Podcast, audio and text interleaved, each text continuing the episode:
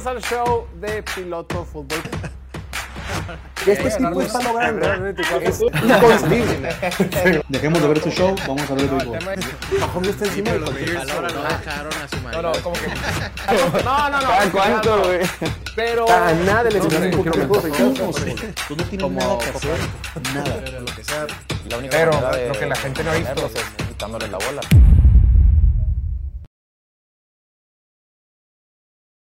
Bienvenidos completamente en vivo al show de Piloto Fútbol. Hoy es jueves 20 de julio del 2023 y estamos a 49 días, 49 días de que arranque la temporada 2023 de la NFL. Estamos grabando completamente en vivo desde la ciudad de Mexicali, Baja California, la capital de este bello estado, el punto más al norte de toda Latinoamérica y la ciudad más caliente de todo el perro planeta, Martín. Ahorita que en el camino ya marcaba 50 grados el carro, pero chequé mi celular y estaba a 47. Entonces, el carro es nomás para las redes sociales, para subir de que, ay, mira, está a 50, pero no. Mañana está pronosticado 49-50 grados. Ok. Yo, yo, yo honestamente no creo que existan personas de Mexicali que sean team calor, güey. No, no, con este clima no puede ser. Y, y si hay, no confío en ustedes. La neta.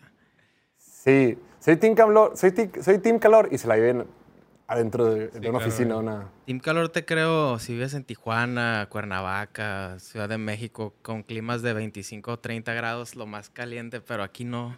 Y la gente del campo de que, ah, Team Calor. A ver, ¿qué prefieres, Martín? ¿Cuando está a, 4, a 45 5 grados grados. centígrados o está a 40? 5 grados, por supuesto. ¿Tú? Tapadito, 5 grados. El Tennessee cuando está muy frío, lo único malo del frío es que tiene muchas capas y como que eres menos flexible. Jorge, ahorita manejas a esta hora en Mexicali y ves a todos miserables en su carro, ca- o con que tengan refrigeración y el carro nuevo, los ves, uf, nadie está feliz eh, manejándolo, no. Ni lo El, rico. argumento de los Team Calor es que eh, la playa y la alberca y así, pero Aquí aquí no no, hay. hay. playa, o sea. Si eres de Mexicali, eres Team Calor, eres, estás bien, güey. sí. Ese es mi punto. Pero bueno, vamos a ver cosas positivas porque ha habido mucha noticia, mucho chisme, muchas cuestiones particulares. Otra vez Saquon Barkley fue tendencia en Twitter por decir, en dado caso, dijo en un podcast, decía, en dado caso, mi mejor herramienta de negociación contra los Giants es decir, fuck it, o sea, a la fregada, no voy a jugar un partido, ahorita que Martín pague su celular. Eh, también resulta ser que Washington ya fue aprobado para ser vendido de forma oficial. La NFL ya aprobó la transacción del equipo de Washington. Por ahí, el novato Jordan Addison, receptor estrella o receptor de primera ronda del equipo de los Vikings, pues fue detenido por manejar como Flash. Como Oye, Henry Ruggs. Como Henry Rocks, sin raspar muebles. El de, el de Flash está ya can- cancelado, Sí, de el- Flash, sí, Flash, ¿no? De hace rato. Por eso no pegó la película, de hecho. Sí. Sí, es un, ese güey era un demonio que en ¿Sí? Hawái estuvo haciendo desvergue en los bares. O ¿En sea, que, que con una silla así empezó a atacar gente. Lo arrestaron y luego lo volvió a hacer ahí en Hawái también. Y ya después de eso, pues canceladísimo. Y también ahorcó a un fan y no sé qué. Órale. Tiene un largo Está en historial, video, ¿eh? todo eso. Sí, Tienes- es- es- son un chingo de cosas. ¿Y en la película? Qué irónico, ¿Tú sí ¿no? Que es superhéroe y ya esas cosas. No se porta como el Diego. No se porta por Pero ahora ni siquiera hice la debida introducción porque de volada hicimos con el tema del calor. Martín, ídolo de multitudes, ídolo de la afición, maestro Martín Francisco Garza, bienvenido a este tu programa. Gracias, piloto. Buenas tardes a todos. Hoy afortunadamente no va a haber trivia para que no tengas que perder, entonces vas a estar en buenas manos. Gracias. Emilio, Eh, saludos a toda la banda. Este, un gusto estar aquí. ¿qué tanto extrañas a Oliver? A Oliver bastante. De hecho, Oliver es Team, team Calor, ¿eh? Te digo, te digo, es claro ejemplo de que la gente Team Calor está mal. Y en la esquina con el mejor comportamiento en todo el universo, el buen Diego. Gracias, ¿A qué le gracias. tienes más miedo, Diego? ¿Al, al espacio o al fondo del mar? Al fondo del mar. Under the sea. Como los, pero bueno, ahora sí. Pues a ver, también hablando de noticias entre que Jordan Addison lo detuvieron, que vendieron a Washington, que Saquon Barkley sigue haciendo berrinche, pues resulta que esta semana ya salieron los famosos rankings o los ratings, las calificaciones que ponen a los jugadores del Madden 2024. Y esto siempre es controversia porque cualquier jugador que no tenga la máxima calificación o que no tenga eh, mejor que sus, de sus compañeros, siempre se van a eh, quejar, siempre va a haber controversia. Entonces, vamos a empezar con algunas de los que han salido. Todavía falta por salir corner, Corebacks. no, receptor, quarterbacks y pateadores. Entonces, Vamos a empezar. Empezamos con corredores. Ya tenemos ahí la lista. En primerísimo lugar, estimado Diego, tu consentido, Nick Chubb, el único, perdón, el último corredor que logró firmar una extensión de contrato. El último corredor que firmó un segundo contrato de los corredores estrella los o de la élite de los corredores en la NFL, lo calificaron con 97, Christian McCaffrey con 96, Josh Jacobs 95, luego después Derrick Henry, Saquon Barkley, Dalvin Cook, Austin Eckler, Jonathan Taylor, Tony Pollard y Aaron Jones. Y los que están aquí, ya lo comentábamos ayer, la vez pasada. Aaron Jones le tuvieron que reducir el sueldo, Tony Pollard le puso la etiqueta de jugador franquicia, Jonathan Taylor sigue con su contrato de novato, Austin Eckler pidió ser intercambiado por más dinero, Dalvin Cook no tiene equipo, Saquon Barkley está haciendo berrinche, Derrick Henry está bien, Josh Jacobs con berrinche, Christian McCaffrey está bien y Nick Chubb está bien. O sea, la mitad de los 10 mejores jugadores, de acuerdo con este eh, rating de Madden, están en situaciones complicadas. Diego, reacción inicial. ¿De acuerdo con el ranking? ¿Cuál no te gustó? ¿Cuál sí te gustó? ¿Estás de acuerdo? Se me hace justo, la mayoría. Creo que el único que se me hace un poco. le están faltando el respeto es a Jonathan Taylor, ¿no? Que eh, viene una temporada de casi 2.000 yardas y luego se lesionó la temporada pasada. Y le bajaron bastante, o sea. Ves a los demás y. También, también este Derrick Henry creo que podría estar por encima de Josh Jacobs todavía. Mientras Y. Chubb bien merecido el número uno. Como, como, como el mejor corredor puro de la NFL. La neta, la bronca que Nick, Nick Chubb, qué cabrón que salga en esta lista con todo y que el tipo no atrapa balones, güey. Sí, claro, sabe atrapar y todo, pero nada que ver con lo que puede ser McCaffrey o, bueno, Henry tampoco.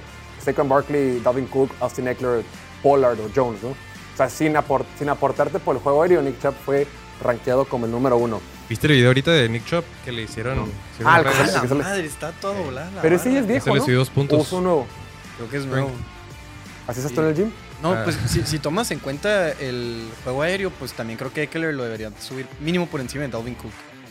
La temporada pasada, en 2022, recepciones de yardas, número uno de la liga fue Christian McCaffrey, con 800 y pico, algo así.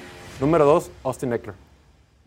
Después, de estos datos, neta Nick Chubb, o sea, cambia completamente la ofensiva de, de- de Cleveland. Todo el mundo dice que no, Nick Chubb es muy bueno, pero tiene muy buena línea ofensiva. No, tiene muy buena línea ofensiva y el tipo también es una piola.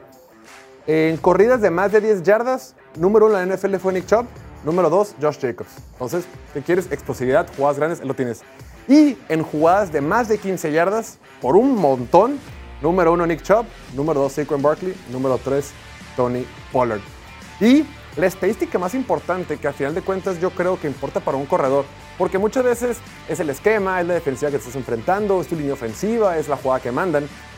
Hay una estadística que tiene PFF que dice tacleadas que fallan cuando hay presión de la defensiva, cuando hay un rush, cuando estás atrás de la, de- de la línea ofensiva.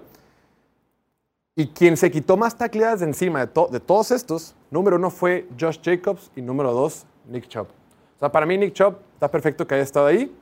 Christian McCaffrey, si bien es cierto, solo sobresale en, las- en estas métricas, en el tema aéreo, pues todos sabemos y lo tienes que ver, no requieres muchas estadísticas para el caso es una mamada.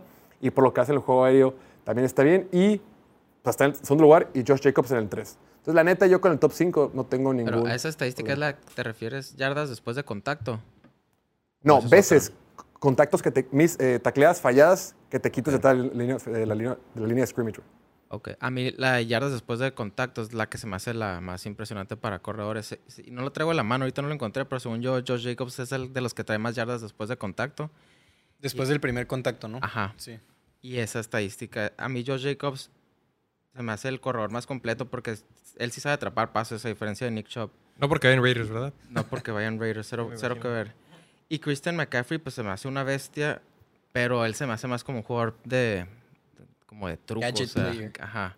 No se me hace un corredor completo, Se me hace el más moderno.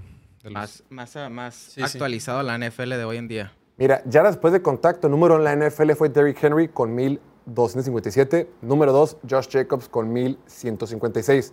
Sin embargo, si lo haces por intento, ya después del contacto por intento, como para ver qué tan eficientes fueron, el número en la NFL fue Brees Hall, Tony Pollard, Ramondre Stevenson, Khalil Herbert y Gus Edwards. Y algo que digo que no hemos platicado es que también creo que están infravalorando a Austin Eckler. Es que el tipo es el vato con más anotaciones totales de la liga. Independientemente de la posición, el año pasado hizo 19 touchdowns y un año anterior hizo 20 touchdowns. Entonces, año tras año, ha demostrado que para lo más importante es que, meter, que es meter la bola al touchdown, él es el mejor de la liga. ¿Por qué no le pagan? Ah, no es cierto. Y no le pagan. Está viendo otra vez una estadística de él, que es el, que es el, el jugador que más anota y aún así es el jugador número 305 más pagado de la liga. Entonces, ¿Neta? es el 305 en, en salario promedio Anual. anual. Se está metiendo como 606 millones 250 mil dólares, que es el número 305 de toda la liga. Chale. Entonces, si alguien no valoran en toda la liga, yo creo que es este cuate. Porque aparte se quiso ir como buscar un trade con otro equipo y nadie lo quiso tampoco. Entonces, como que... Pero, pero ya le, le, le ofrecieron un poquito más lana con los Chargers. ¿Y tuviste chance de ver la entrevista del Saquon Barkley, Martín? Que Yo dice solo vi el tweets. título. Vi tweets que ¿Qué dijo? a punto de decir Fuck it, dice, fuck it. No lo quiero hacer, pero si, pero, pero si no lo voy a decir fuck it it. o fuck you. Fuck you. So you who fuck you. Fuck sí, you. mandarlos a la fuerte Está, interesante esa parte porque, digo, el- creo que es una entrevista de un vato que habla mucho de dinero y finanzas personales y Bitcoin y demás. El tipo le empieza a decir de que eso, lo del franchise tag, es lo que está perjudicando ahorita el mercado de corredores totalmente. Porque es el, el hecho de tener un jugador en tus manos por siete años sin que pueda hacer nada al respecto. Cuando su carrera es de, siete- de 2.3 años de los corredores y de muchos jugadores, le pone una ventaja al dueño y por eso está en este, está en este menospreciando la posición del corredor y por eso les pagan mucho menos, porque tienen todo el control o todo el leverage, como se dice en inglés, sobre el corredor. Entonces, El, el te- el tema es que los jugadores, los mejores años de los corredores es de los 20 a los 26 años, güey. Y en ese, y en ese lapso los contratos son baratos, pues son o contrato de novato, sí, o tu primer contrato en la NFL. Entonces, eh, si los corredores pueden entrar antes a la liga, pues estuviera bien. Pero pues como no se la pelan, güey. o si no existieran los, los- las etiquetas de jugador franquicia, porque si Claro. no existieran las, las etiquetas de jugador franquicia, sí, no son tan longeos, pero hicieran contratos fuertes de poco de poca longevidad, a lo mejor hicieran contratos, no sé, para Saquon Barkley de tres años por 45 millones de dólares, que créeme que los Giants, si estuvieran en esa posición, claro que lo tomarían, siento yo. Después, hablando de contratos, tenemos que hablar de la línea ofensiva. Y aquí el, el caso del Madden pusieron a todo dineros como en un solo Sí. en un solo sartén, un solo sartén. Y número uno, el mejor liniero ofensivo de toda la NFL, pusieron a Zach Martin de los Vaqueros de Dallas. Zach Martin, un guard que va a entrar al Salón de la Fama en cuanto sea elegible, pero resulta ser que ahorita el tipo Trae tema con su contrato también. trae tema con su No. contrato, güey. Es que es un temota el de. Porque pasó. A los guards le pasó lo contrario a lo que le pasó a los corredores. Antes los guards. Bueno, cuando, cuando Zach Martin firmó su contrato, se hizo el guard más pagado de la historia. Ganando entre 13 y. 14, o sea, ganando creo 14 millones de dólares anuales. Y ahorita ya hay, ya hay contratos de guards para 22 millones de dólares. Es el mejor liniero de la liga. Y en solo guards es el noveno mejor pagado. Entonces, todavía le quedan dos años de contrato. Y dice, ¿sabes qué? He demostrado año tras año Que soy el mejor que soy el mejor. ofensiva. Y creo que tiene que ser un ajuste, ¿no? Ahí la lista, creo que se queda un poquito abajo. Eh, me gusta que hayan puesto a Chris Lindstrom, el guard de, de Atlanta. Tengo sus estadísticas, ve. Chris Lindstrom en eficiencia, que tiene que ver cuántas veces eh, presionaron a tu quarterback, los jugadores que te presionan a ti y le dan mayor ponderación a los sacks. Fue número uno de, de todos los guards de la NFL. En la calificación que le da PFF en bloqueo por tierra fue número uno. Y en presiones totales fue también número uno en presiones eh, permitidas a su quarterback. O sea, tuvo en todas las métricas mejor año que Zach Martin, pero pues Chris Lindstrom, con todo y que es el más pagado, al estar en un equipo como, como Atlanta, pues tiene menos reflectores. Después, lo impresionante Trent Williams, que ya está más para allá de los 30, 35 años. 35 años, que lo sigan manejando como el mejor liniero ofensivo, o mejor tackle ofensivo. Lane Johnson, otro chamaquito de Filadelfia que El lleva 2013 que entró. 15 años en la liga, los que lleve, güey. Eh, y por ahí, Larry Tunsil, lo único rescatable de Houston los últimos tres años. Y por último, eh, jugadores, por ejemplo, en el caso de los centros, los que fueron mejores calificados o los que fueron más efectivos en cualquier métrica, era Corey Linsley.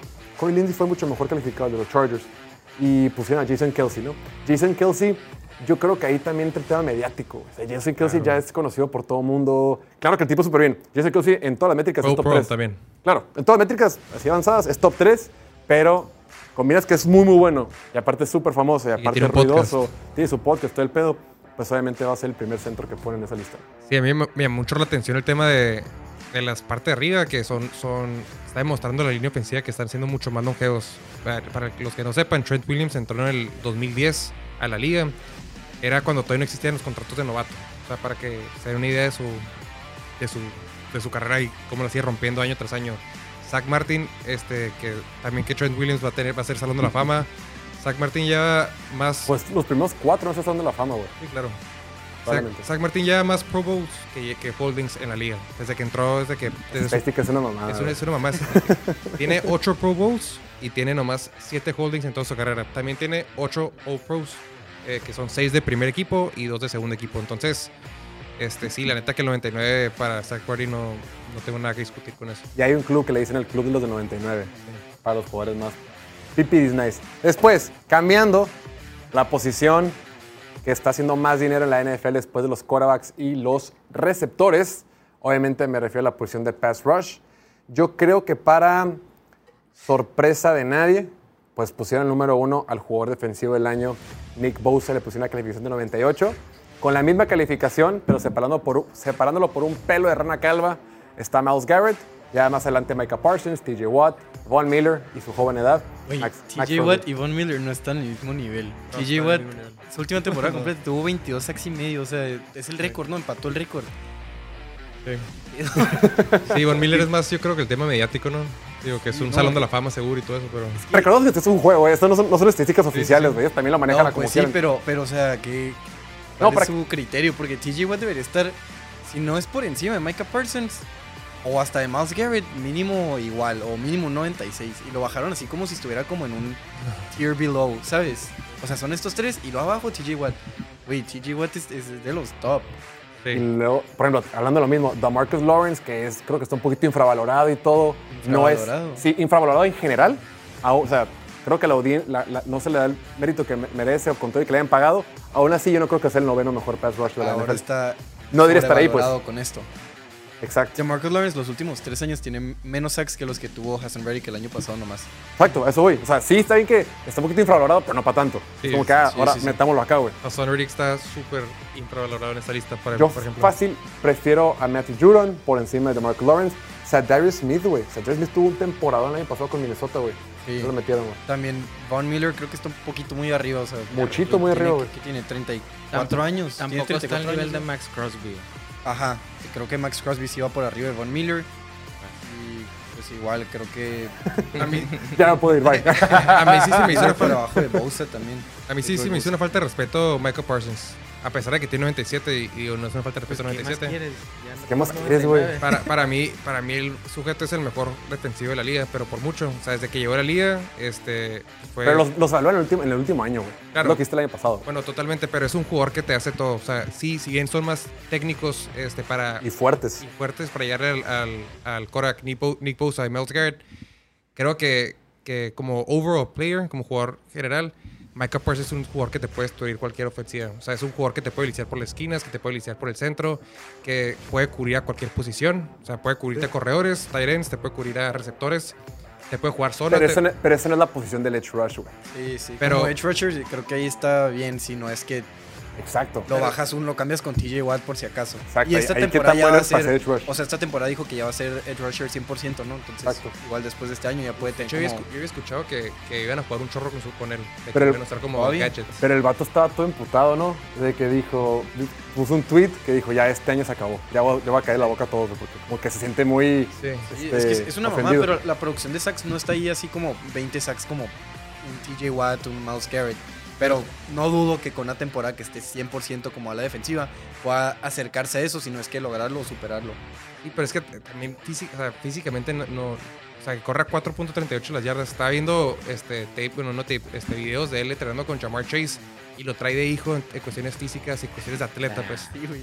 O sea, no, sí, yo también lo vi. Va, va corriendo y, Ah, y y lo lo- va. O sea, lo, lo a varios rebasa. receptores, a varios corners que, que es mucho más atlético. atlético Le ganó a que Terry ellos. Hill en un Pro Bowl, ¿no? El año Sí. pasado. A Nick Chubb, ¿Cuántos a sacks Trayvon? Dix y a, y a Terry Hill les ganó corriendo en un ¿Cuántos sacks tuvo la temporada pasada? como 16, ¿no? El dato aquí, pero un segundo se puede sacar. Ahora, el... hay una estadística que tiene PFF que se llama porcentaje de victorias, ¿no? Que es cuántas veces le ganaste a la persona que te estaba, que te estaba cubriendo. Eh, bueno, nomás en sacks, número uno de la NFL fue temporada regular Nick Bosa con 19. Miles Ga- no sale TJ Watt, es que TJ Watt está como linebacker. Bueno, Micah Parsons tuvo 14 sacks nada más. 14. ¿Y para ti qué es más importante? ¿Número de sacks o no. presiones? No, porcen- yo creo que lo más valioso para hablar qué tan bueno eres como pass rush es porcentaje de veces que, gan- que le ganas al dinero que está cubriendo, güey. Pero, ¿y para hacer una presión o un sack o qué? No, la vez que le ganas. O sea, ¿qué- qué? porque muchas veces las presiones son resultado de que lo presionaron por acá y luego tú también le llegaste y pues lo presionaste. Pero si ganas tu duelo y no tienes impacto en la Pues jugada, igual, igual era Pero si es como pase rápido o algo así, pues. Y mandaste en algas al liniero. O sea, tienes que evaluar al, al Lo que hizo él. ajá, lo que hizo él como tal, pues. Claro, porque hay muchos equipos que tienen pésimos corners, pues entonces, y hay otros que tienen muy buenos corners, entonces está todo el día en la bolsa de protección en el quarterback y tienen mucho más chance de llegar. Entonces, eso es lo que evalúa la. la Bueno, la es- es- es- la, la producción de sacks a veces va bajando porque les mandan el double team. Pero siguen siendo igual de buenos, si no es que mejores, pero les mandan dos, tres güeyes. No es la como Aaron mejor Donald. estadística. Ajá. Aaron Donald en realidad los últimos años no ha tenido así de que 20 sacks ni nada y así. está tres güeyes con él. Sí, güey, o sea, ves las fotos y a veces hasta le mandan cuatro así, le meten hasta el corredor. Bueno, en esta estadística de porcentaje de victorias hacia tu, hacia tu rival, Miles Garrett es número uno, Nick Bosa número dos, Micah Parsons número tres y Darius Smith número cuatro. Entonces, por eso que Micah Parsons ahí está bien. Sí, y luego está, está viendo una jugada de la que vimos todos de la de Chicago, la que le hacen double team, llega a Justin Fields, la pasa, el tema del hustle que tiene después de la jugada, Que regresa, agarra la bola agarra y el se mete. y se pela otra vez, como que Sí, la que, la, la que Justin Fields si lo brinca, pero si lo hubiera tocado, este...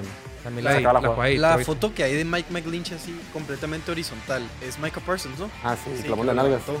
Ah, que la, que la Y lo, azotó, pues sale, sale la foto de McLinch así, horizontal. y había un güey, pero no estaba seguro si era Parsons. Sí, es un animal, la neta. Siguiente, vamos ahora a ver los corners que se va a acabar el tiempo. Corners.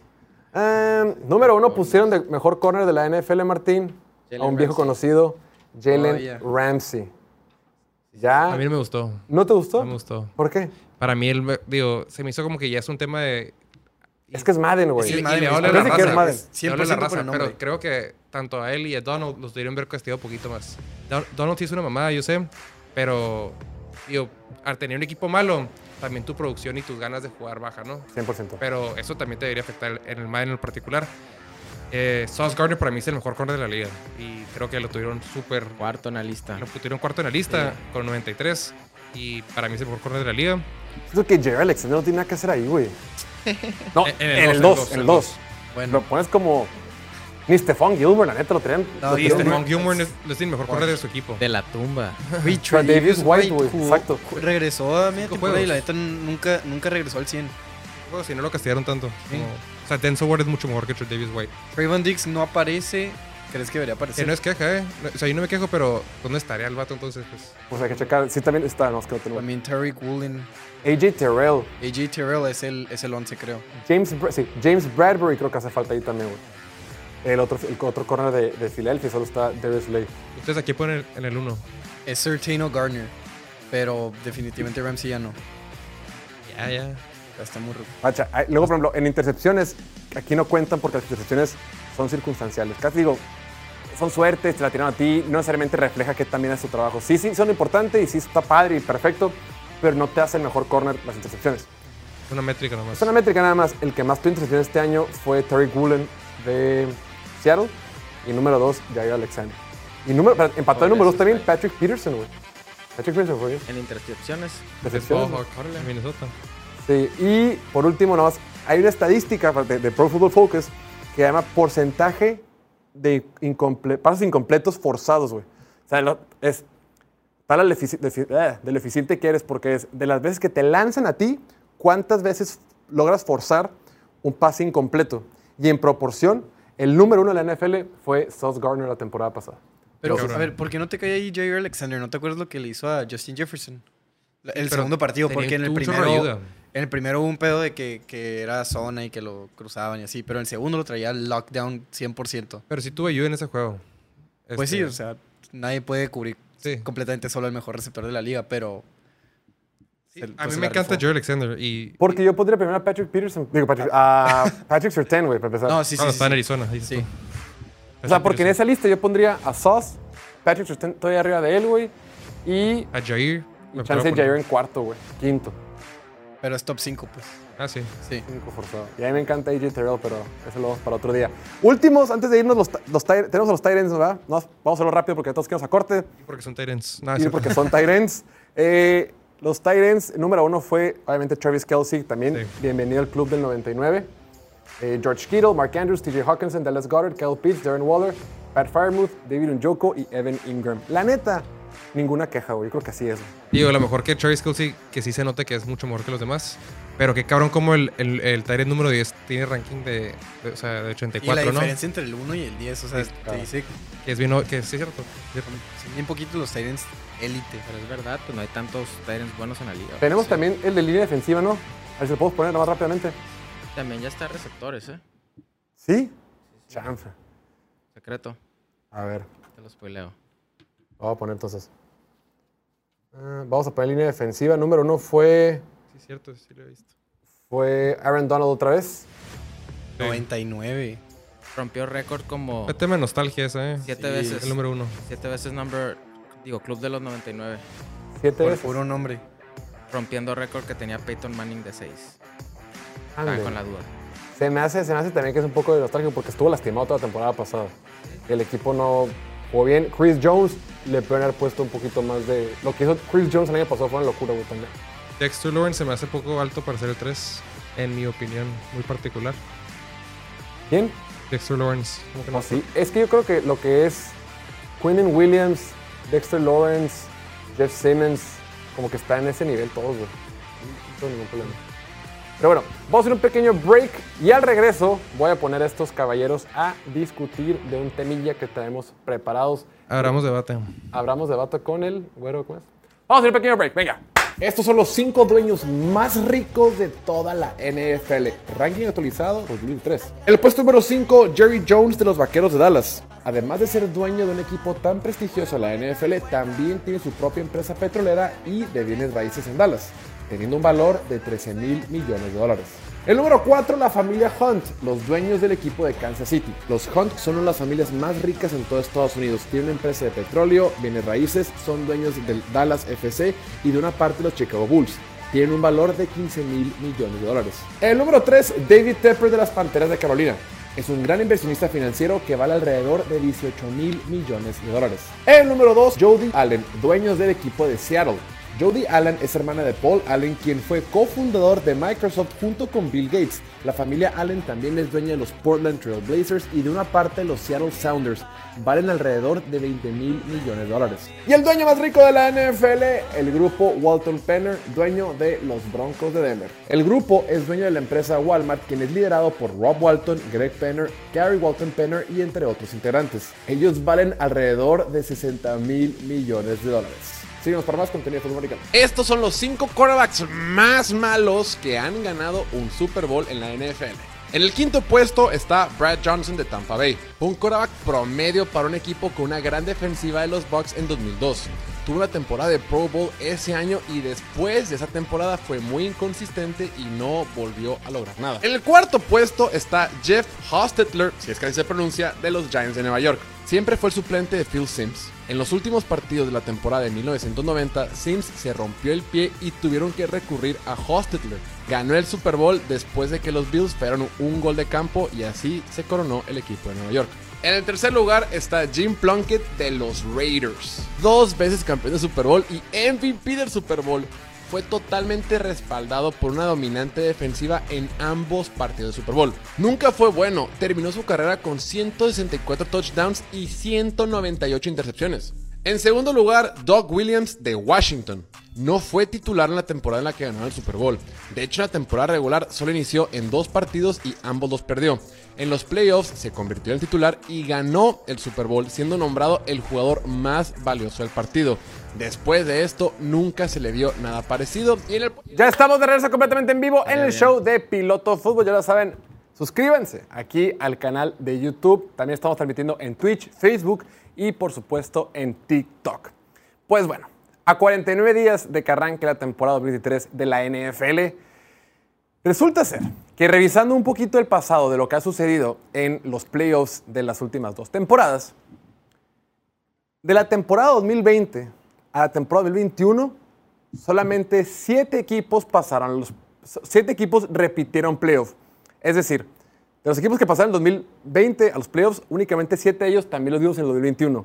Después, de los 14 equipos que pasaron a playoff en el 2021, a solamente 7 de ellos los vimos en el 2022.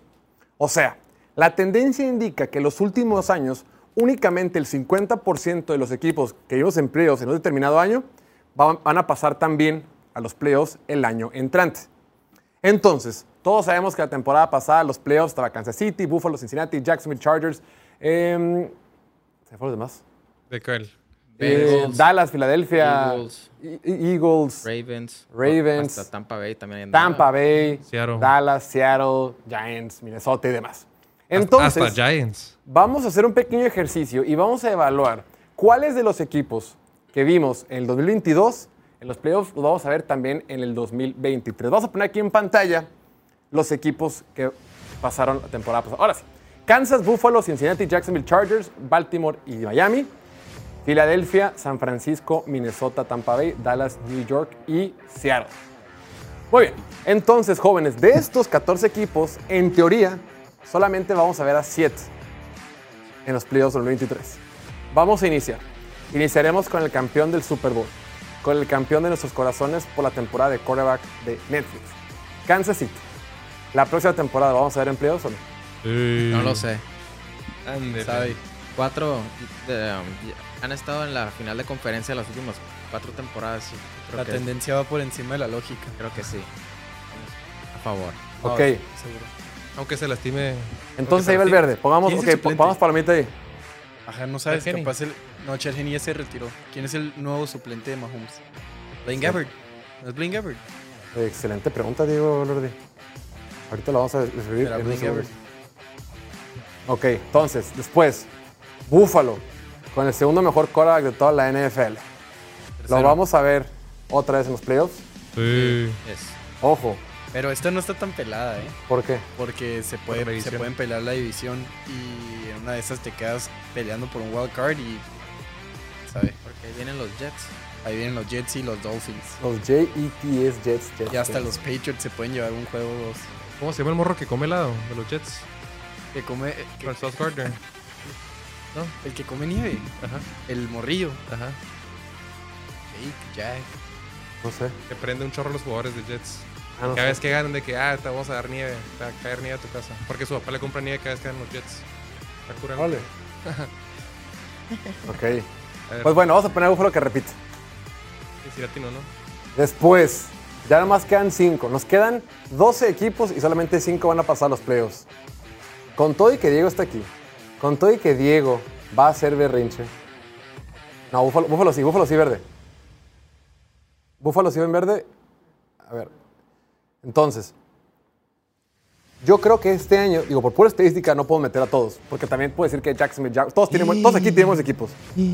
Yo Ah, no creo que en este 2023, partiendo de la lógica de que solo la mitad de aquí no van a pasar a playoffs, No, no leías. Voy a sacrificar a los Bengalíes de Cincinnati. Ah, tengo que intervenir. Sacrificados. Creo que la tendencia, la tendencia está un poco. O sea, ya este año, este año va a cambiar. Porque en los años pasados, pues, son equipos que en realidad o se les retiró el Korak franquicia, como los Steelers en el que fue 2020. Luego los, los Titans que, pues, Derrick Henry. No quiero decir que se le acabó su prime, pero se fue AJ. O sea, si es un desmadre, pues la mayoría de estos equipos ya tienen como que su. Sus. ¿Cómo se dice? Sus. Tiene su Sí, quarterback. Sí, su coreback, pues más que nada, su coreback y coach. Tal vez Cincinnati no tenga el coach, pero tiene el coreback y tiene el coach defensivo, pues más que nada. La defensiva otra vez los va a llevar a los playoffs mínimo como wild card. Y aparte no se que como campeones de división. acaban de agarrar a, a Orlando Brown de tackle, como que Sí, se pusieron la- más la- fuerte la línea van mejorando la línea. Por Todavía este está. Jamar Chase y T. Higgins. No hay manera que no pasen los playoffs. ¿Sabes qué, regresar o no va a regresar. Joe Mixon sabrá Dios con su tema legal. Pero es, Si hay una manera en la que no pasen, ahí te va.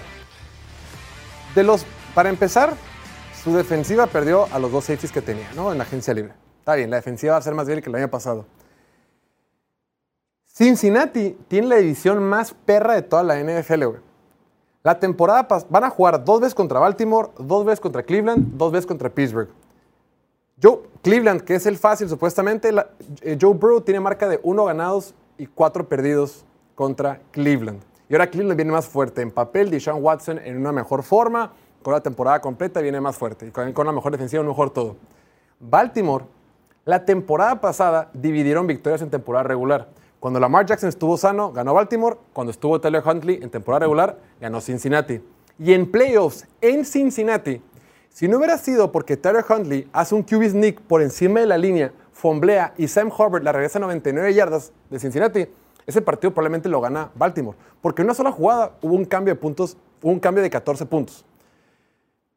Entonces, está bien perro tu división. Y Pittsburgh se les ha complicado porque Pittsburgh tiene mejor defensiva con un que en segundo año por ahí pueden dividir partidos. Entonces, de entrada, seis partidos de temporada regular va a estar bien complicado. Súmale que en su calendario está San Francisco, Seattle, Buffalo, Kansas City y Jacksonville. Sumas esos cinco partidos con seis de los divisionales, quiere decir que 11 de tus 17 partidos están bien rudos. Obviamente no van a perder todos ni van a ganar todos, pero van a estar dividiendo triunfos ahí. Entonces yo, yo veo un escenario complicado para Cincinnati, sumándole que la defensiva era un poquito más débil. Eh, claro que también la ofensiva está más consolidada, sobre todo la ofensiva después de la semana 3, semana 4 de la, de la temporada pasada bien bien. Pero yo creo que no hay un camino tan claro. Y partiendo de que tienes que sacrificar a alguien, obviamente yo también creo que Cincinnati tiene buen equipo, pero si tienes que sacrificar a alguien, yo sacrificaría a Cincinnati. Porque la estadística no miente. ¿eh? O sea, ya me metí a ver del 2021-2022 y nomás pasó el 50% el año pasado. Exacto. Y, o sea, por ejemplo, Green Bay ganó, pasó de primer lugar. Y lo hubiéramos visto hace un año y dices, no, pues va a ser la última temporada de Aaron Rodgers y seguro van a pasar los playoffs. ¿Y qué pasó? Pues Detroit los dejó fuera. Exacto. Entonces, estoy Sí, pero- contigo, piloto. Pero a ver, el año pasado decíamos lo mismo de Yo tengo otros días, sí, cuando que tenían salen. ese estrecho súper difícil que jugaban contra Buffalo, contra Kansas City, no me acuerdo contra quién más, pero Buffalo y Kansas City también tienen que jugar contra Cincinnati. Claro, claro, claro, no, claro, se les claro. olvide. Pero, Y peor de los casos, pasan como siete, pero no hay manera de que se queden fuera de los playoffs. Diego, Garantía yo también 100%. creo Pero que es un buen pasar, equipo. puede pasar. Tienes que sacrificar a alguien. Todo güey. puede pasar. Todo puede pasar. Pero Pero aquí no somos ¿Sacrificas tibios. a alguien? ¿Sacrifica a los Ravens, a los Chargers, a los Dolphins? A ver, A a, los los. Jaguars. Espérate, espérate, vamos por partes. Vamos a ir por partes. Por lo pronto le ponemos rojito a Cincinnati y continuamos porque tenemos que cumplir con la expectativa y con, con la, con, la, con, ah, con la estadística y con el tiempo. Después, Jacksonville no, no pasa. Jacksonville, en un segundo año, Jacksonville viene más fuerte que el año pasado, güey. Y el año pasado hizo pedazos a toda su división en la segunda mitad de la temporada. Sacrificio. Sacrificio. ¿Cómo? Sacrificio. No. Güey, Tennessee, también. Titans puede pasar, güey. ¿Cuál Tyrus? ¿Con qué coreback, güey? ¿De qué estás No hablando? importa, cabrón. ¿Con qué línea ofensiva? Tenemos que sacrificar a alguien, güey. También. No va a ser Jacksonville.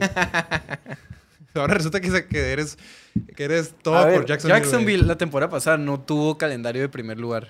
Ándale. ok.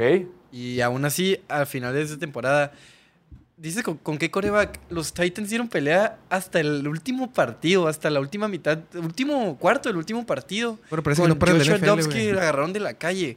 Y además, la jugada que cambió el juego fue, fue un strip sack que estuvo medio cuestionable. Sí, cierto. O sea, fácilmente pudo haber ganado Tennessee y pasar a playoff y ahorita ni siquiera estaríamos considerando a los Jaguars. Y además, iban perdiendo 27-0 contra los Chargers. O sea, si no fueran los Chargers, un equipo maldito que Bien, nomás a los No, Chargers no, les no vamos a hablar de que en la Bien, segunda Diego, mitad. bien, no vamos a hablar de Diego. que en la segunda mitad Trevor Lawrence puso una exhibición de Y casi en la primera tiró cuántos picks, tres, cuatro. No todos fueron su culpa. Tiró tres. No todos fueron su culpa. Y recordemos, la división está muy Siguen débil. siendo los Jaguars, güey. Pero sigue estando con O sea, dos. los Jaguars cuando repiten, güey. A ver, Indianapolis con Korak novato. Houston con Korak novato. O sea, le, tamo- está- le tenemos miedo a Tennessee. Tennessee. Indianapolis ¿Cuál fue y Tennessee, Houston con quarterback novato son mejores que Indianapolis y Houston con Matt Ryan y Davis Mills. Jacksonville no, nomás va a pasar si gana la división, güey. Ah, Claro. Y- y Pero su división es la más fácil de toda la liga, güey. Con Y récord si de tuviera que 8-9. eliminar a alguien, Pero está en la división más fácil de toda la liga, güey. Con pues un hay Korak que top 5. sacrificar a Tennessee. Yo creo que Tennessee ganó su división la temporada pasada. Tiene buen cocheo, güey. ver. Acá Andrew Tennessee. Hopkins, Derek the King. A ver, Derrick Henry tiene la edad de casi mi edad. Pero lo visto, lo visto Sí, el Estamos casi igual de fuertes. Entonces, Y, y el, el impacto de DeAndre Hopkins va a ser como el. No, no, obviamente, no, obviamente no es AJ Brown, pero tener un receptor número uno fuera de Traylon Burks le va a ayudar bastante a ese equipo. Y Traylon Burks en su segundo año, que todos saben lo que pasa con los receptores de segundo año. A explotar. Explotar. De Arkansas, ¿cómo no? Y más como número como dos. Denzel Mims. ¿Como quién? ¿Como qui- quién va a ser? Decir, Que lo cambiaron, ¿verdad, el vato? ya está cambiando. Vamos a darle verdecito a Jacksonville. No, no. Esto no es Porque democracia. aquí parece democracia, pero no es democracia. Autoritario piloto. Vamos a poner verdecito a la pantalla después. O sea, vamos a debatir, pero sus argumentos valen verga. ¡Ey, Torres! Todo respeto. Después, Jacksonville. Jackson verdecito. Chargers fuera. Los Chargers los que sacrificar. Sacrificar. Claro. No es mala onda. Fuera. Es personal. ¡Fuera! Sacrificamos a los Chargers. Baltimore se queda. Ok, pues Baltimore ya lo, lo asumes que van a ganar la división entonces. Entonces, Baltimore Chargers pasa. en rojito, Baltimore. pasa. Baltimore. Están más fuertes que el año pasado. Lamar Jackson no sabe pintear juegos ya. Ya tiene contrato nuevecito. Tienen un receptor fresco. Con muchos problemas de rodilla. Pero fresco. Me gusta su defensa. Este, tienen el mejor inside linebacker, linebacker de la liga. Tienen Uy. un muy buen corner. Es una posición de élite. Linebacker no. Ya tiene receptores. No, pero linebacker no. Ya Tiene tiene, ya tiene, ya tiene receptores. J.K. Dobinson de corredor. Dásela a Lamar Jackson. Muy buen, Action Jackson, yo creo que puede, puede ser candidato para MVP este año. Válgame Dios. Oh, y muy buen entrenador. No creo que los Bengals se queden fuera de los playoffs, pero Ya, si ya, no ya, ganan la división. Ya si no- pasamos no, ya sé, ya sé, pero si no ganan la división, o sea, sí te creo que la pueda ganar Baltimore. Bueno, Baltimore va a repetir este año entonces. Y Miami fuera. Concussion a, a Tua Tagovailoa. No, al revés, temporada completa de Tua y ahora entran como número 6 en vez de 7. Yo le he puesto a quien quiera, a quien sea, que, a que no tiene temporada completa. Tua Tagovailoa. yo también creo que no hace temporada completa, pero puede jugar 14 partidos y eso es suficiente. Suficiente en su división, La no división- creo. la división está división mucho- no la va a ganar. La- a ver, el año pasado también estábamos igual de hypeados con la oeste, la americana. ¡Ah, qué división tan perra! Y a la hora, a la hora, pues no, no fue Pues, real. es, es la misma división, pero se puso más cabrón Jets. No, pues ok. Y Miami sacarlos, también. Tenemos que sacar a la mitad, entonces Tenemos que sacar a Miami, güey. No, Miami. nos vemos forzados a sacar a Miami, nos vemos. Güey, Miami, tiene. Miami puede tener la mejor ofensiva de la liga, güey. Y defensiva. Y la mejor defensiva también, güey.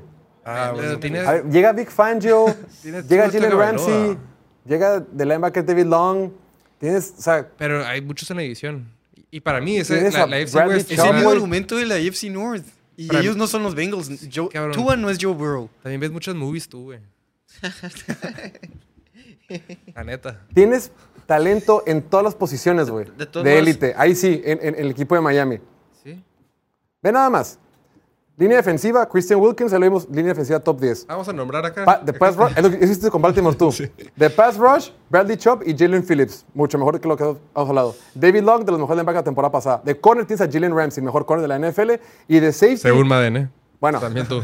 pero bueno, o que un top 5, top lo que sea. Y de safety tienes a Javon Holland en su tercer año, que lo ha hecho muy bien como safety. eh, es capitán del equipo. Y tienes a Big Fangio. Big Fangio, todas las defensivas hoy en la NFL quieren ser como las defensivas de Big Fangio. Ahora Big Fangio regresa del retiro y va a ser coach de los bien, Dolphins. cabrón. La mente más influyente. En las defensivas. Pero ya a la ver, tienen ellos. Pero la estestadística ya no nos deja meter los Dolphins, güey. Tienes Nos que sacarlos, Sí nos deja. Nos pero- sí nos deja porque el- en la NFC hay varios equipos que no creo que vayan a Va a sacrificar a Eagles ahora porque, porque metió Dolphins. Vamos a poner Dolphins en Nick verdecito. Fangio. Ok, entonces sacamos a Chargers y a Bengals. ¿Quiénes son los dos equipos que entran? Empieza la carnicería. Vamos a empezar de abajo hacia arriba. para que sea más fácil. No, yo creo que, yo creo que también sale Dolphins. No vamos a sacrificar a 5 el NFC. ok, de entrada, Seattle. Watch me do. Pues. hold my beer. Este, ¿cómo- Seattle cómo fuera, cinco? Seattle del rojito. A ver, pero ¿quién entraría en vez de, de Cincinnati y Chargers? Raiders. Ah, no estamos haciendo ese ejercicio ahorita, digo. Pero es importante. Yo o sea, creo- Si, si no están entrando es porque hubo dos no. equipos mejores. Puede Steelers. ser, puede Yo ser creo que Jets. y Los Cleveland. Jets, ajá, los Jets y Cleveland. Cleveland. Oye, pues dices que, la, dices que la AFC West no es la mejor de la AFC y vas a meter tres equipos de la AFC West. Vas a meter a Jets, vas a meter a... Ese es East. East. Perdón, AFC East, perdón. Vas a meter a Jets, vas a meter a Miami, vas a meter a Buffalo. Puede ser. A los tres. Why not? ¿Sí? Si no, y, ¿qué? y Patriots también, ¿no? Ya que son siete. Ah, ¿qué pasó? No, Patriots van a ganar tres partidos este año. Eh, a ver, nomás, entonces, a Seattle. Seattle le ponemos rojito. Seattle no va a repetir. Los Giants, Giants, tampoco caben. No, ni de pedo. chiste los Giants, güey. Tampa. Y luego sin Saquon, no, esos güeyes. Tampa, Tampa. tampoco. Tampa tampoco. Tampa Bay tampoco. Minnesota Vikings tampoco. Minnesota tampoco. Y ya. Y Y ahora sí, ponemos a Tampa en rojito. Minnesota tampoco. Empiezan los Hunger Games, los Juegos del Hambre.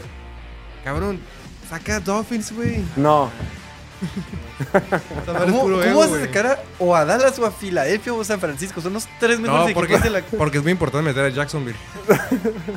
son la los tres mejores equipos de la conferencia por mucho. la estadística dice que son 50%, güey. Habla con la estadística, ¿yo qué, güey? Pero la estadística no dice que cinco de una, de una conferencia, güey.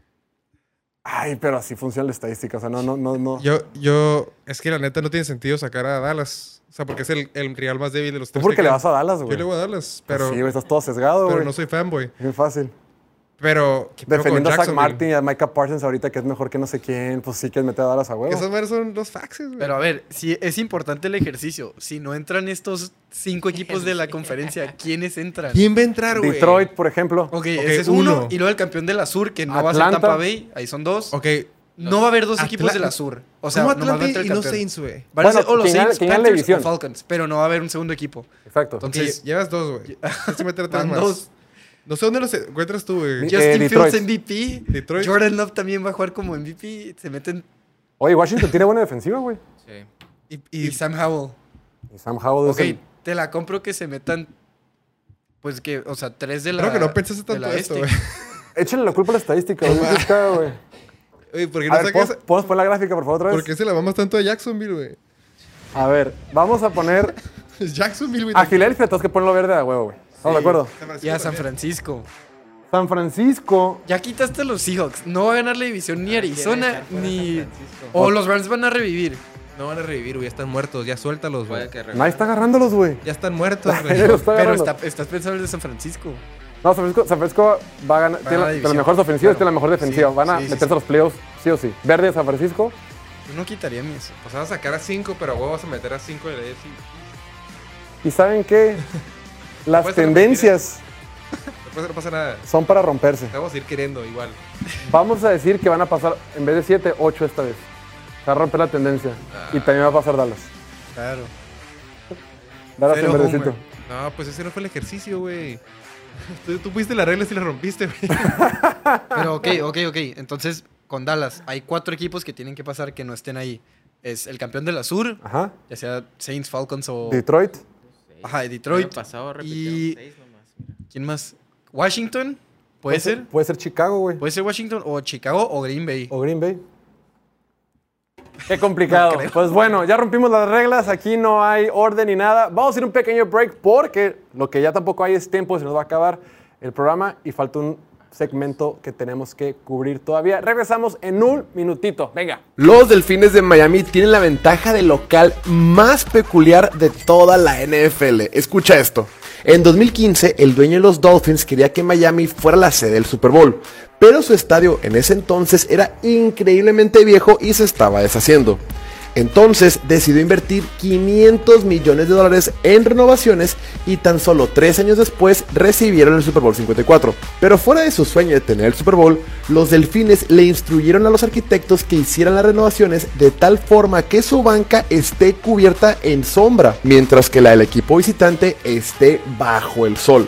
Esto ha provocado que sus oponentes se vean obligados a descansar en temperaturas de hasta 50 grados, mientras que los Dolphins disfrutan de temperaturas hasta 20 grados inferiores. Pero eso no es lo único que hacen para incrementar su ventaja en casa. Aparte, en lugar de utilizar su uniforme oscuro en casa, ellos usan jerseys blancas para que su oponente se vea forzado a usar jerseys oscuros y de color para así absorber más calor. Y la estrategia les ha funcionado. Los delfines han ganado el 63% de sus juegos en casa desde el 2016, mientras que tan solo han ganado 35% como visitantes. Y nos paramos con el fútbol americano. ¿Crees que volvamos a ver a Deshaun Watson, ese Deshaun Watson que lanzó para más de 4.000 yardas en 2020 con los Tejanos de Houston, ahora con Cleveland? ¿O crees que después de los seis partidos...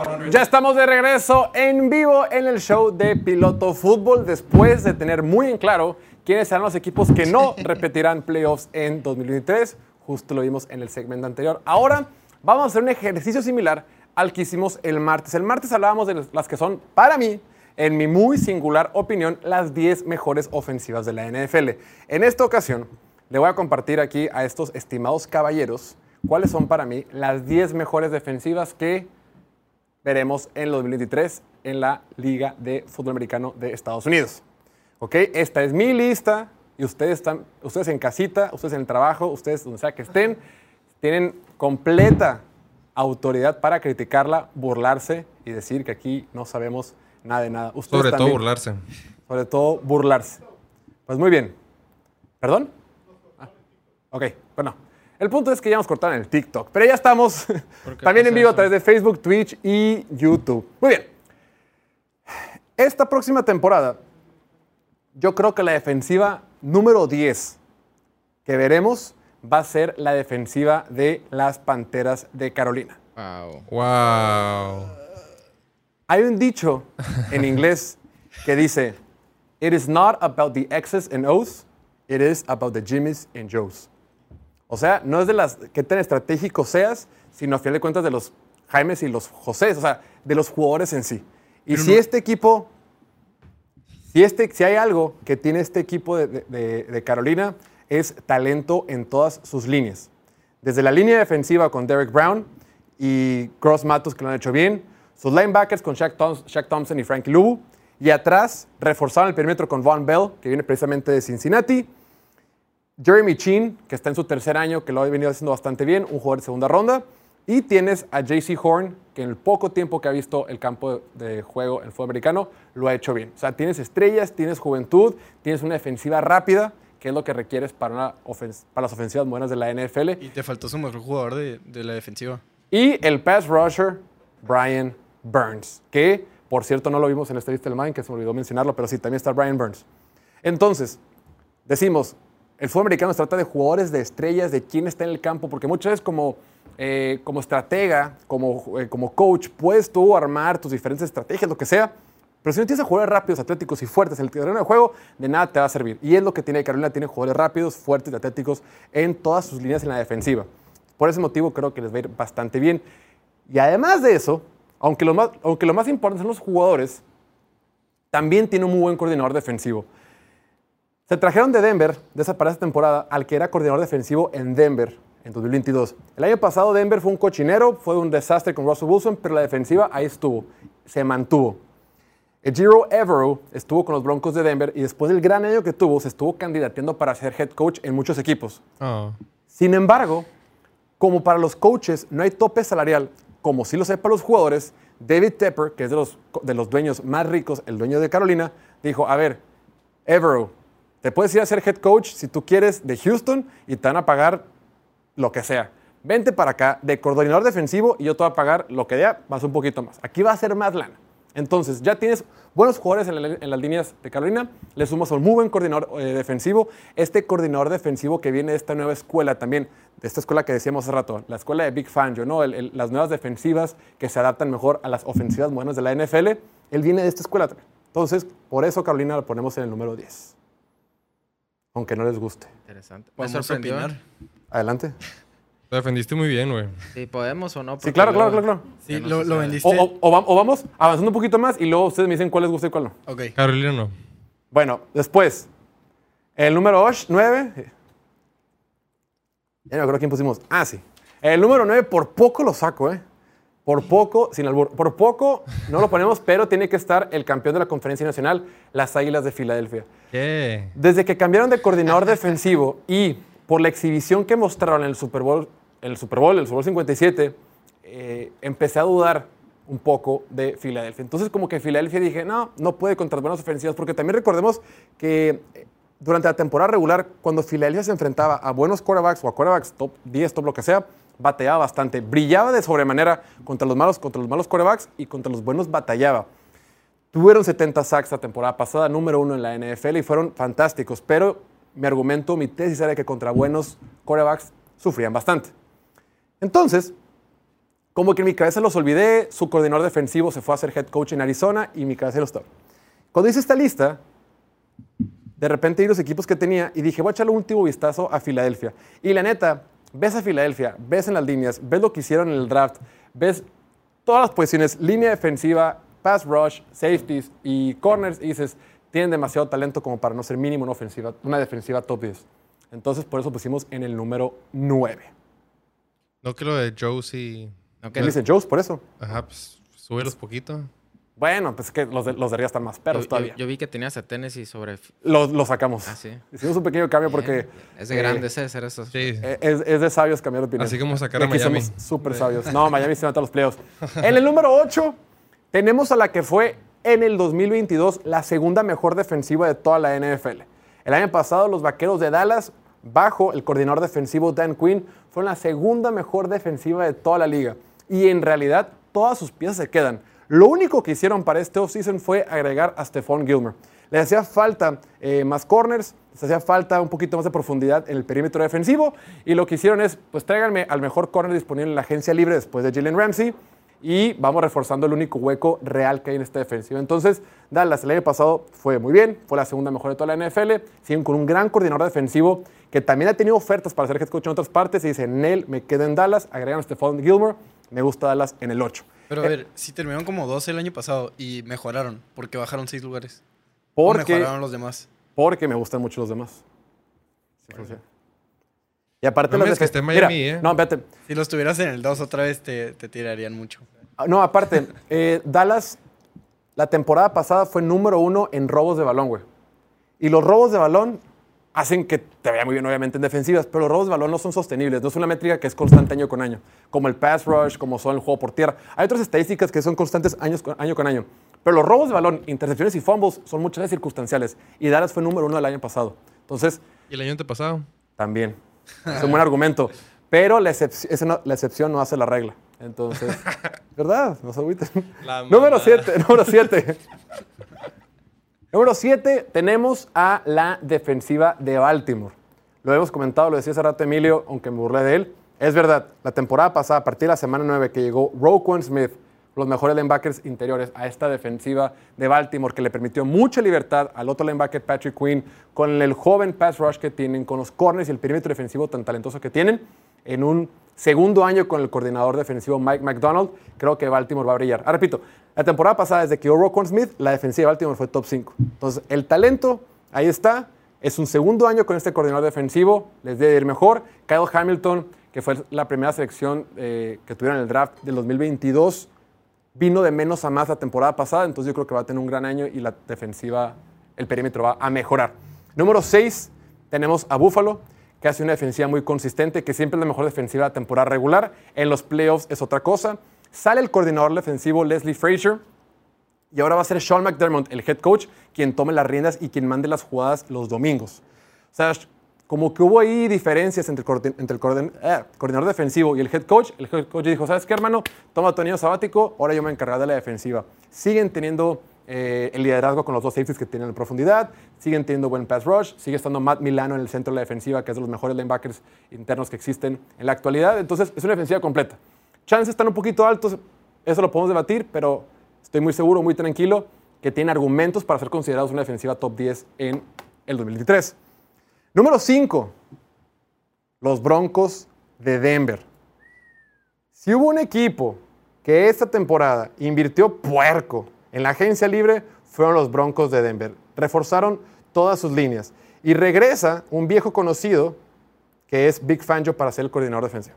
Big, eh, no, Big Fangio. Vance Joseph, perdón. Vance Joseph que estuvo con Arizona. El que, que- te- el que te- tuvo el tiempo de su vida.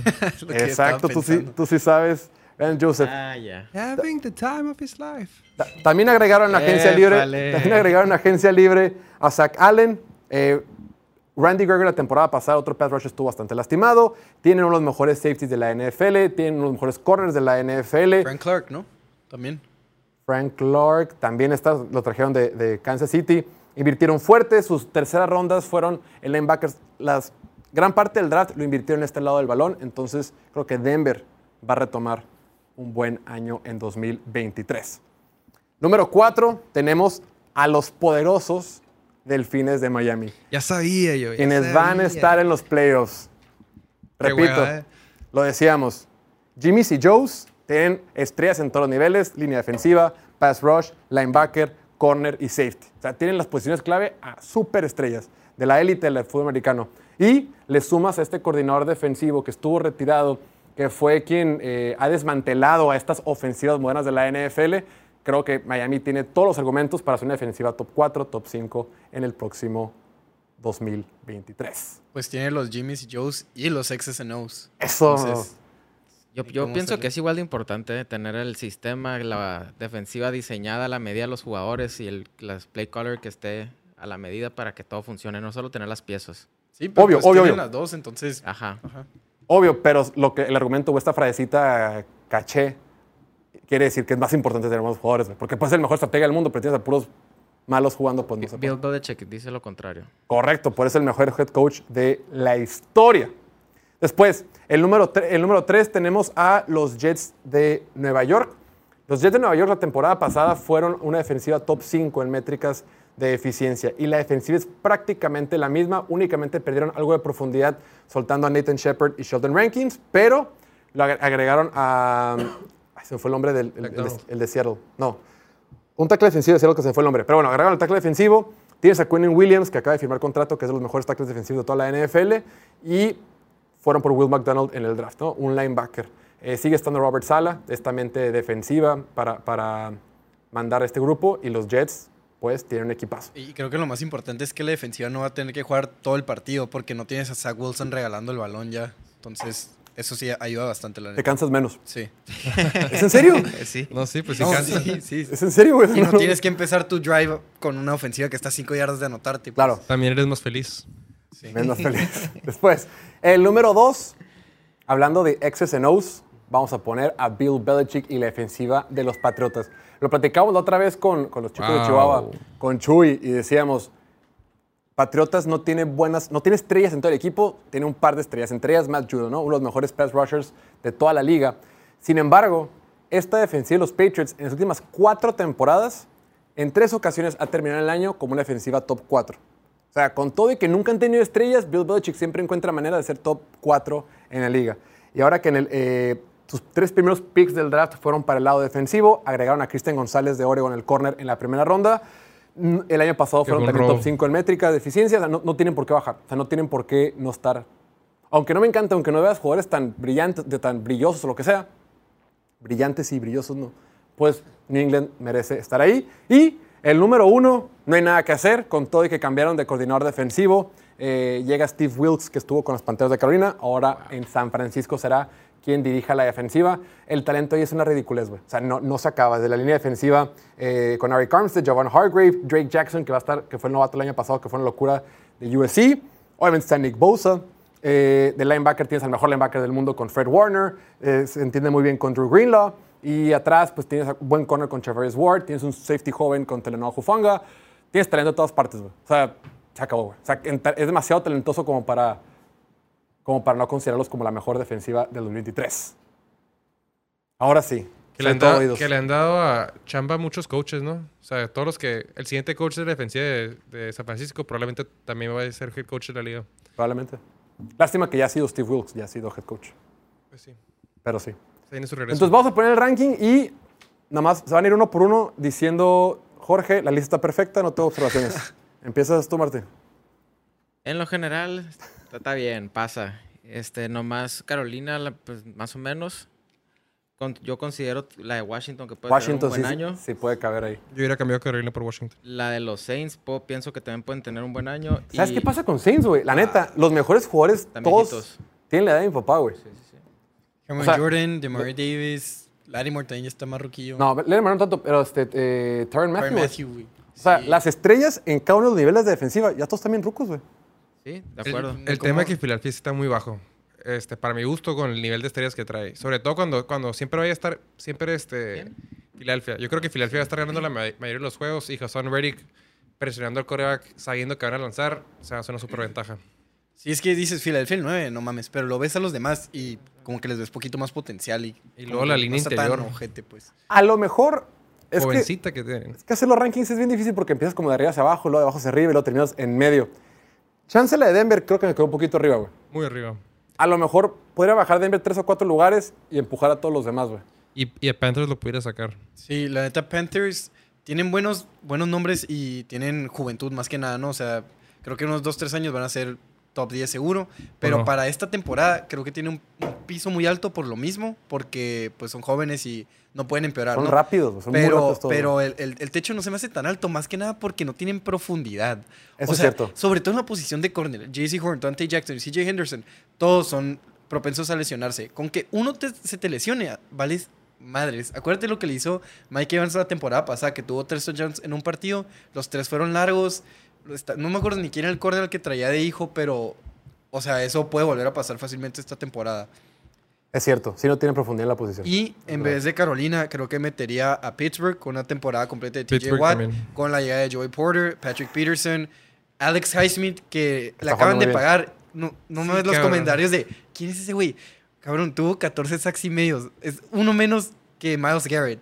que es el segundo, tercero o hasta primero para algunos, el mejor edge rusher en la liga. Entonces, ellos dos juntos, una temporada completa, creo que pueden hacer mucho ruido.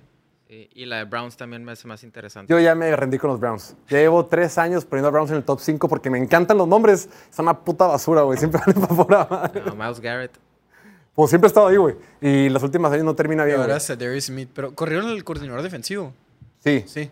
Pues Ya igual y eso está- ya hace una diferencia. Está este... No, pero Pittsburgh sí. Schwartz. Jim Schwartz está. James Schwartz. Sí, Pittsburgh y Washington me, me gustan dentro. Pittsburgh sobre todo, porque solo mejoraron, o sea, los corners. Siempre mismo, o históricamente sea, traen buena defensiva. los sí, sí, Steelers, sí. De por Desde sí. la cortina de acero. Sí. La temporada Tomlin, pasada Pittsburgh fue la equipo muy defensiva. físico. La temporada pasada Pittsburgh fue la defensiva número 12. 12 sin TJ Watt y sin dos corners nuevos. Pero TJ Watt no juega en una posición de élite. Va. No genera mucho impacto. Pues bueno, dejen en los comentarios sus opiniones, ya saben, siéntense con toda libertad de mentar madres o de decir, Jorge, qué bárbaro, qué brillante, cómo sabes tantas cosas. Vamos a hacer un pequeño break y al regreso ya nos esperan dos jóvenes promesas, también igual o más brillantes que las que están en este estudio. Vamos a regresar con un poquito de memes de piloto meme latino. Regresamos en un minutito. Venga. Estos son los cinco dueños más ricos de toda la NFL. Ranking actualizado 2003. El puesto número 5, Jerry Jones de los Vaqueros de Dallas. Además de ser dueño de un equipo tan prestigioso en la NFL, también tiene su propia empresa petrolera y de bienes raíces en Dallas, teniendo un valor de 13 mil millones de dólares. El número 4, la familia Hunt, los dueños del equipo de Kansas City. Los Hunt son una de las familias más ricas en todo Estados Unidos. Tienen una empresa de petróleo, bienes raíces, son dueños del Dallas FC y de una parte de los Chicago Bulls. Tienen un valor de 15 mil millones de dólares. El número 3, David Tepper de las Panteras de Carolina. Es un gran inversionista financiero que vale alrededor de 18 mil millones de dólares. El número 2, Jody Allen, dueños del equipo de Seattle. Jody Allen es hermana de Paul Allen, quien fue cofundador de Microsoft junto con Bill Gates. La familia Allen también es dueña de los Portland Trail Blazers y de una parte los Seattle Sounders. Valen alrededor de 20 mil millones de dólares. Y el dueño más rico de la NFL, el grupo Walton Penner, dueño de los Broncos de Denver. El grupo es dueño de la empresa Walmart, quien es liderado por Rob Walton, Greg Penner, Gary Walton Penner y entre otros integrantes. Ellos valen alrededor de 60 mil millones de dólares. Síguenos para más contenido americano. Estos son los cinco quarterbacks más malos que han ganado un Super Bowl en la NFL. En el quinto puesto está Brad Johnson de Tampa Bay, un quarterback promedio para un equipo con una gran defensiva de los Bucks en 2002.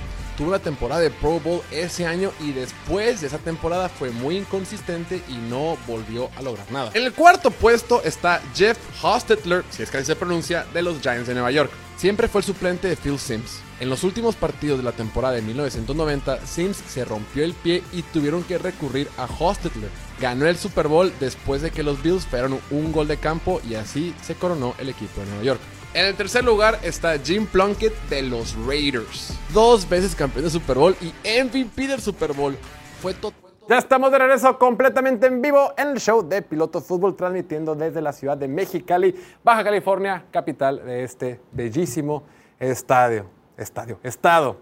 Después de haber sido vapuleado por estos tres caballeros en el set, es hora de relajarnos, es hora de estar tranquilos y darles la más cordial y cálida de las bienvenidas a los dos jóvenes promesa de la ciudad de Chihuahua, de piloto meme latino, el señor Chuy Aguayo y con un look veraniego, listo para disfrutar del calorcito del estado más grande del país, también Kevin. Kevin Lamas, ¿cómo estás? Todo bien, todo bien, aquí disfrutando estos 36 grados, ¿o cuánto estamos? Yo tengo una duda, ¿qué? 35. Yo sí tengo una duda, ¿esos 50 grados los dio el cerebro o por, o por qué esos rankings en la defensiva? La raza, Los hizo el piloto. la raza amarra. Totalmente piloto. Mira, ¿sabes cómo sé que los hizo el piloto, güey? Porque puso a Dallas arriba de Filadelfia, siempre. siempre. Me gusta que seas muy observador, es una virtud. ¿Cómo están, jóvenes? ¿Cómo se portan? ¿Dónde andan? ¿Están, están en, en un lugar remoto o qué? Chuy ya se congeló. ¿Estás de, vac- ¿Estás de vacaciones, Chuy? Sí. Te, te, te, te, te, te, te- te- te escuchamos. No, no, no, todo bien, nada más que ahora estoy en la casa de una ¿Cómo se llama tu tía? Mándale un saludo. Un saludo. Saludos, saludos, tía. Un saludo a la tía Isabel hasta Que nunca se lo pierde. que nunca se lo pierde. Bueno, pues ¿qué traen preparado el día de hoy, esti- estimados? Pues fíjate que, pues, hablando de los rankings que ustedes hicieron, vamos a hablar de las defensivas también, de los rankings de, del Maiden, empezando por este meme, güey, cuando tienes un rating de más de 90 en Maiden, pero eres un running back, güey. Ahí está representando, güey, pobrecitos, ya nadie los quiere, güey.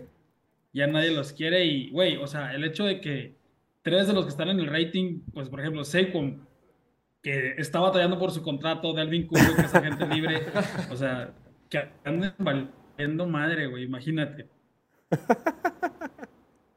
Oye, ahí el Bart, el Bart ¿por qué estaba, por qué pensaba que le estaba haciendo bien? Oye, desaparecimos, ¿no? No me acuerdo, güey, de ese cap... Eh, Ah. mil episodios no, de los aquí Simpsons. estamos, nada más que ahora... ¿Ya estamos bien? Oye, lo peor de todo es que sí, güey, o sea, ya, ya tengo todo, o sea, veo algo y ya lo más me imagino un episodio de Los Simpson o de Bob Esponja, güey, y por eso siempre ven comentarios de Los Simpson o Bob Esponja en los memes. Oigan, pero ¿no vieron esa mejora de- del Madden? Que si tu corredor tiene más de 90, tampoco quiere firmar contigo porque es muy poquito que le ofrece. Güey, La neta, yo tengo años que no juego, que no, que no compro un Madden, güey. Pero te regalan uno. Ay, Solo- solo lo lo regalan, regalan. perro. Yo tampoco lo he comprado como en cinco Y ahí, años. Internet No, patrocina aquí, Internet La, la temporada pasada nos patrocinaron y sí, me lo regalaron, pero antes de eso llevaba, este, no sé, Deberíamos de hacer un torneo, güey. 15 Un años. torneito de Madden. El que juega bien, el que más o menos... No es cierto. El Diego dice que juega bien y fuimos a jugar ahí en el Super Bowl Ah. Experience en Phoenix. No. Y le estaba ganando. Yo llevaba unos 15 años sin jugar, güey. Pero yo andaba pendejeando y era, era otro más en otra mamá. consola. ¿Y yo? ¿Y yo, güey? Yo, la juego, güey. Pues era lo mismo. La típica No, del Diego. el día que jugué contra los seguidores, pregúntales. Puro Puso una putiza a los seguidores. a todos. Imagínate lo que hubiera hecho yo a los seguidores, güey. Doble putiza. A ver. Oye, y aquí, para, para pasar con el siguiente, caballeros, ¿ya lo pusieron? No, no sé si Sí, ya... Jorge, al enterarse que Dak Prescott ¿Ya salió el de los corebacks? todavía no. ¿Qué le habrán dado a Dak? ¿Qué se te hace justo? Yo creo que acá en el. No, salió rankeado en el 9, ¿no? Ah, no. Por hubo una lista de coaches y ejecutivos de la NFL lo pusieron como el noveno. Pero era así, Mahomes 99 y un Joe Burrow 94. ¿Dónde, dónde queda? Yo creo que Prescott. mientras Dak Prescott esté en el top 10, me voy por bien servido, güey. Independiente. Oye, güey, ju- Mahomes es justo del club. por eso está... Sí, Justo claro, por ¿no? eso está el meme, güey. Justo por eso está el meme. O sea, ¿qué Lo que sí va a ser, vas a hacer cuando a, a Dak Prescott no le den más de 90, güey? mientras esté en el top 10, no tengo ningún problema. Güey, Si Jorge, sale- me- dices- Jorge, Jorge es de esos vatos, güey, que a su equipo le pone 99 en todo, güey, en todo, en todo. Y luego te invita a tu casa a jugar y te da Como el, como el Justin Jefferson, güey. Arma jugadores con puro 99, güey. y luego te gana y te lo canta, ¿no? ¿Quién es el mejor jugador de Madden de la NFL? O sea, el mejor jugando. Ajá. Güey. ¿Quién es famosillo? Chad. No, Chad Johnson Tyreek era bueno Hill. para el FIFA, ¿no? Terry Hill hace stream, Terry ¿no? Hill, Terry Sí, Hill. puede ser. Pero hay unos güeyes que son así random y son buenísimos. Que cada rato dicen de que... O sea, hacen entrevistas en el equipo así de que ¿quién es el mejor de tu equipo? Y que, ah, este güey, que- que- en mi lo vida lo había conoce. escuchado, pues. El kicker. Sí, el kicker, el, el long snapper. y- Ustedes son buenos para el Madden. Nosotros no, yo no. Güey, estoy, estoy en modo franquicia con Patriotas, güey. A Chile lo cambié por los Bengals, güey. Me iba bien mal de madre, güey. O sea, no, no tenía jugadores, güey. Bien aburrido, ¿no? Sí, Oye. Siempre me ponían una chinga. ¿Pudieron no, ver el segmento que hicimos de los equipos que van a repetir playoff? Güey, ¿Qué? Sí, claro. Claro, claro. hace mucho Güey, calor allá. ya sácate a Dallas, güey. No mames, güey. Sí, el, el calor los tiene bien tostados. Algo tienes tú con Jacksonville, güey. Se me hace que tienes el OnlyFans de Trevor Lawrence, güey. Por eso te gusta tanto. Que parece morra por atrás, güey. y aquí, güey, el meme, el meme que me pidieron la vez pasada de, Sequ- de, de Saquon con, con Daniel Jones, güey. Los pinches Giants, güey, agarrando un coreback con 75. ¿Cuánto crees que le den a Daniel Jones, güey, de rating? Güey, pelada está en- entre el 75 y 79. Creo que ni a los Sí, le dan 80 arriba ya. 82. Es ahí mal, pero. Oye, Está oye, bien, güey. pero si lo vas y lo juegas a la casa de Oliver, güey, ¿cuánto rating crees que tenga Daniel Jones, güey? Hasta lo, hasta lo hace más alto y todo. Te lo juro que no lo modifiqué. Así Sí, viene, güey. Jones de 7 pies acá. 56. güey. 99 Chuck. Oye, ya marca el No, Oliver. no, no, güey, Kevin, ya que se regrese, güey, se la no, pasa de vacaciones, güey. Los güeros, ¿no? Y en el Oliver, por ahí llegó el rumor, güey, que él está negociando el contrato de Saquon, ¿no? Está ayudando con unos pesitos para poder pagarle. Se fue a chambear al gabacho, güey. Para Nación, bécalos, bécalos. poder pagar a Saquon, güey. Ahí le aparece. Güey, aquí estoy yo, güey, viendo que ningún pinche jugador de Patriotas va a tener más de 90 en el Maiden, güey. A, a Matthew le dieron 89 y era el que teníamos más esperanza, güey. Pero pues todavía no salen los receptores, güey. Güey, y estuvo... Güey, estu- uy, sí, no mames, güey. Yuyu, güey, 96, Yuyu. Oye, estuvo bien gracioso porque hablábamos de eso la vez pasada y luego sube Patriotas eh, en Instagram, güey, un post presentando los, pues, lo- los uniformes, ¿no? De esta temporada. Y sale Matt Judon, Mac Jones, güey, y Yuyu, güey. ¿Sí? Los que decíamos. Sí, sí salieron. güey. No lo vi, güey. Lo has Y, mandado. ah, y, y Mike Gesicki, güey. Y Mike Gesicki, güey. El, el, el, el A nuevo, la güey, madre, el qué forzado, güey. La Siki está en los Patriotas. güey. Medio sueño esa madre. O sea, la sí, nueva güey. Chuy, gana el Super Bowl con ese equipo, güey. Oye, hablando de uniformes, lo, lo vamos a. Lo vamos a comentar en algún, algún show. ¿Qué te parecieron los uniformes? Salió el de los, el de los Bucks hace rato. Ese el me de los mamó, güey. Seahawks, el de los Seahawks me mamó. Está bueno. El de los Colts de hoy lo vieron. No vi de Ese Colts. está, está culero, Está parece así chingón, de. Con negro. A, mí me gustó Digo el de los. Browns, güey. El de los Browns me gustó también. Pero El el de los los. Colts. Es el con de los negro y azul. Ajá, no, no, es un casco negro, pero uniforme completamente azul, pero como con una textura bien rara, así. Parece como de. Como de high school. La neta. De high school con el logo de los Colts. Vi un tweet de que pusieron, Nike le puso la inteligencia artificial, güey, así a ChatGPT, arma el pinche uniforme de los Colts y salió esa madre, güey. El, el más chido es el de los pollos acuáticos. Sí, sí. ¿Cuáles? Sí, güey, ahí, ahí están, mira los dos. De los Seahawks. Matthew Juden y. Ajá. Vamos a acercar el, la cámara de Diego. A A ver ver. si no se me apaga ahí. Uy, Me veo, no. me veo, no, hombre. Ahí viene el zoom. Tranquilo, Diego. Ahí va la ayuda. Ah, Diego, Ah, también. de aquí, de aquí, ya me cansé. Matthew Judon y. ¿Quién es el otro? Mac Jones. Sí, Mac Jones. Bájalo un poquito, güey. Like por lástima. Ni, la- ni Ya, le diste ya. like, güey. Le voy a dar like, ya le di like. Ya quedó. Ok. Los equipos presumiendo sus rankings en el MAE 24. Te viste bien chistoso, güey. ¿Esa madre qué es, güey? No sé, güey, pero el vato No es de tiene como Stranger 46 años, está en high school. Es de Stranger Things. Ah, sí.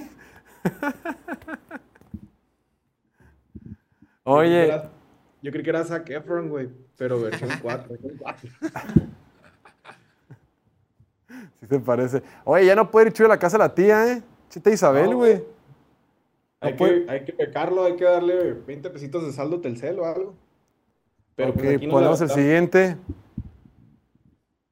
Pues ninguno de nosotros, no, está conforme. Todos vamos a tener que. Cuando, cuando no estoy conforme con los ratings de mi equipo en el Madden. Oye, al Chile, estúpido. lo único que importa es la velocidad, güey.